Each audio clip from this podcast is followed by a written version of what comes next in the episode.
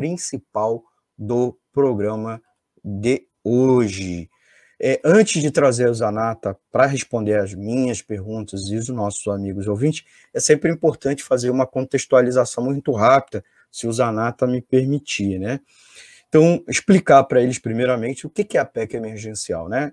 Também chamada, ou melhor dizendo, que o nome oficial é Projeto, é, projeto de Emenda Constitucional 186, né? Que acabou de entrar na Câmara dos Deputados hoje, quinta-feira, dia 4 de março após a aprovação em dois turnos no Senado Federal. Uh, o texto, o texto da PEC emergen dita emergencial, que foi um apelido inclusive dado pelo executivo, pelo poder executivo, pela equipe econômica do governo Jair Bolsonaro, à frente dela o ministro da Economia Paulo Guedes. O texto estabelece protocolos de contenção das despesas públicas e mecanismos em caso de descumprimento do teto de gastos ou ameaça de descumprimento do teto de gastos, que é aquela emenda constitucional aprovada lá pelo Michel Temer. Segundo os defensores da PEC 186, ela permite a viabilização do auxílio emergencial agora. Então, por isso essa corrida para aprovar em plena, em plena pandemia é um momento que a pandemia está muito mais agravada, né? O próprio ministro Paulo Guedes, ao contrário de tentar apresentar medidas econômicas emergenciais, exigiu a aprovação dessa PEC como uma espécie de contrapartida para as despesas extras com o retorno do auxílio emergencial, que foi suspenso, ou pelo melhor dizendo, a sua última parcela foi agora em fevereiro de 2020 então, janeiro, fevereiro e março, nós não temos o auxílio emergencial. Então, ele está exigindo como contrapartida e de também contrapartidas a gastos de saúde, mais gastos de saúde que estão sendo pedidos pelos governadores e prefeitos.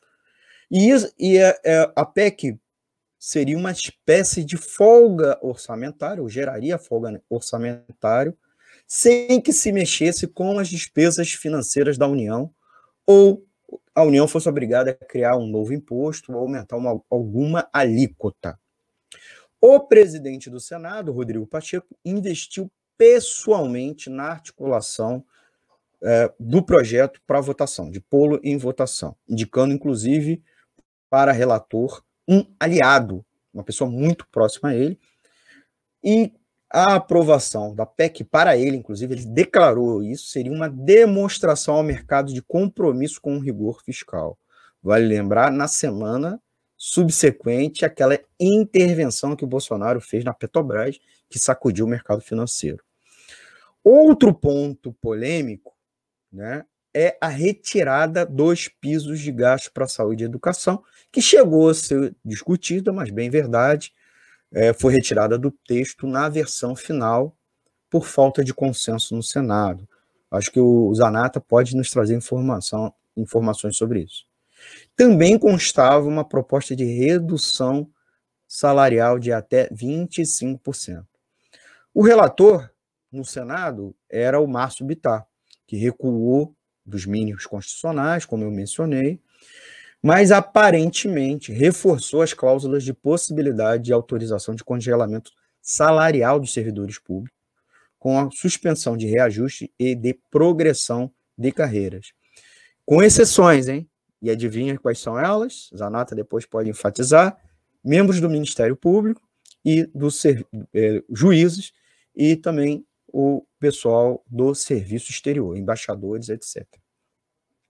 As medidas propostas geraram forte reação contrária de parlamentares, é, governadores e prefeitos, movimentos sociais e da opinião pública em geral, apesar da defesa delas, durante dias, feita pelos editoriais dos grandes veículos de comunicação e de especialistas selecionados a dedo, ouvidos pela mídia empresarial, mas que levaram ao adiamento né, a resistência da opinião pública, uh, o adiamento do relatório e isso aí da a votação apenas né, na é, terça-feira, no final das contas.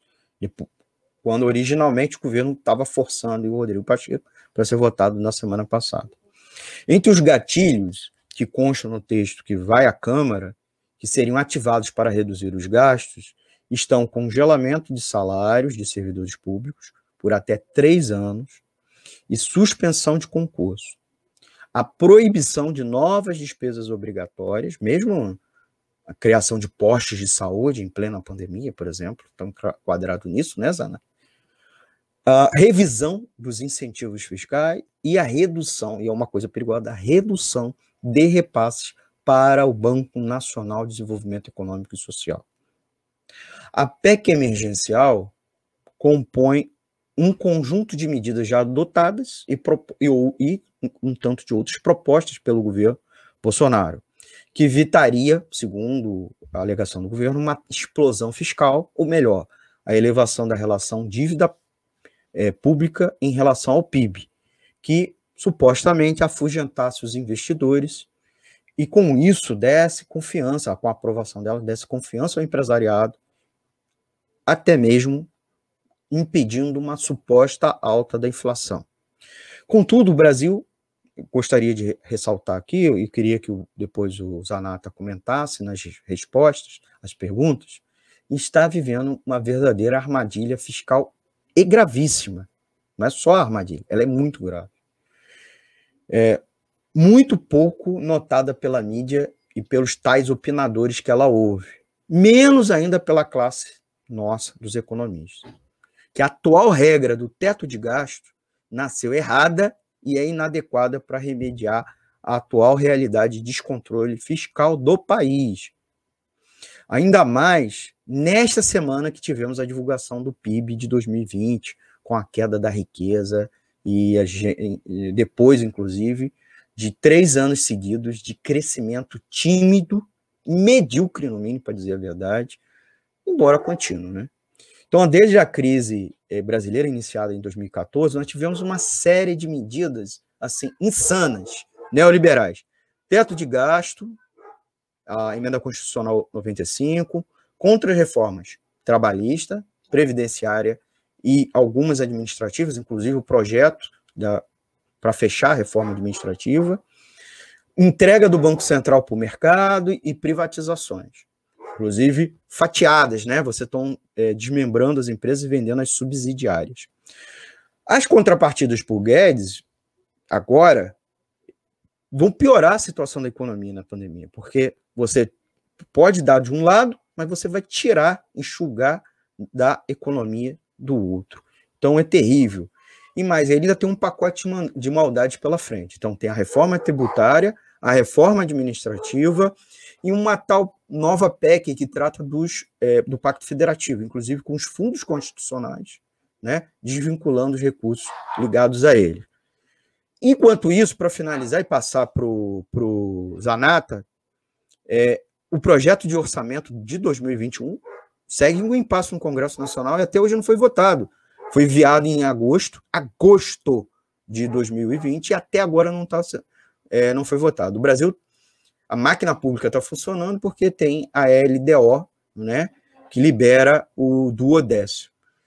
E assim, nessa situação, né, é, que se fala tanto, sem medidas concretas nenhuma, os, é, fugindo, o Brasil foge é, da regra geral, né, porque muitos países europeus e vizinhos aqui da América do Sul aprovaram vários mecanismos de recursos extraordinários desde emissão de títulos, emissão de moeda, criação de impostos sobre fortunas e bens de luxo, aumento de alíquotas para financiar as medidas de socorro.